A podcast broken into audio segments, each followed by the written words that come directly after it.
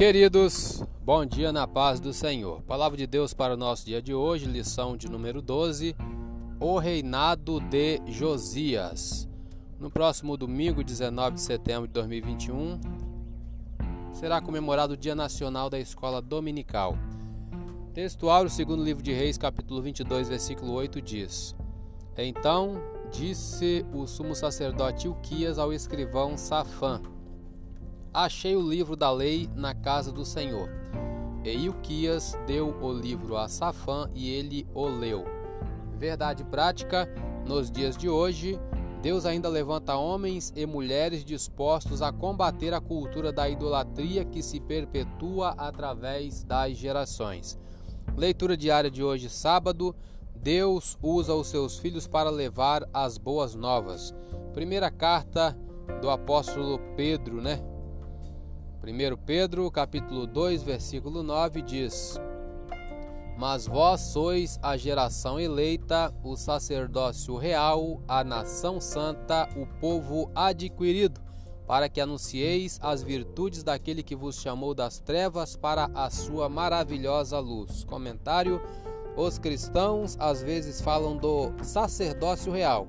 Nos tempos do Antigo Testamento, as pessoas não se aproximavam de Deus diretamente um sacerdote agia como intermediário entre Deus e os seres humanos pecadores. Com a vitória de Cristo na cruz, tal padrão foi mudado. Agora podemos estar diretamente na presença de Deus sem medo e recebermos a responsabilidade de aproximar outras pessoas a Ele.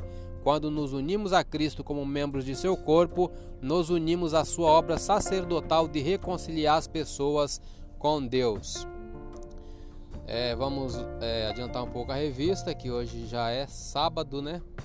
Já lemos o comentário, a introdução, é, todo o tópico 1 lemos, conheça mais também lemos. Vamos ler o tópico 2, a renovação do pacto com o Senhor. Ponto 1, a leitura do livro diante do povo. Josias, como um líder zeloso pelo cumprimento da palavra de Deus, sabia que a reforma não teria êxito se todos não fossem envolvidos. Por isso, convocou todas as autoridades de Judá e de Jerusalém e todo o povo, do mais simples ao mais importante, para se reunirem no templo do Senhor e ouvirem a leitura da lei de Deus. Ouvindo a mensagem, o povo preparou o coração para uma nova aliança com o Senhor. O verdadeiro avivamento começa com a escuta da palavra de Deus.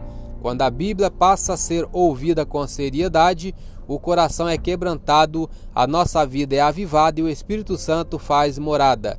O avivamento por meio da palavra é duradouro. Ponto 2. A destruição dos ídolos. No início de sua reforma, quando tinha completado oito anos de reinado, o rei Josias reparou o templo, tirando todos os utensílios que tinham sido feitos para Baal. Além disso, ele expurgou as imundícias idolátricas de todas as cidades de Judá e só voltou a Jerusalém quando todo o trabalho de limpeza havia terminado.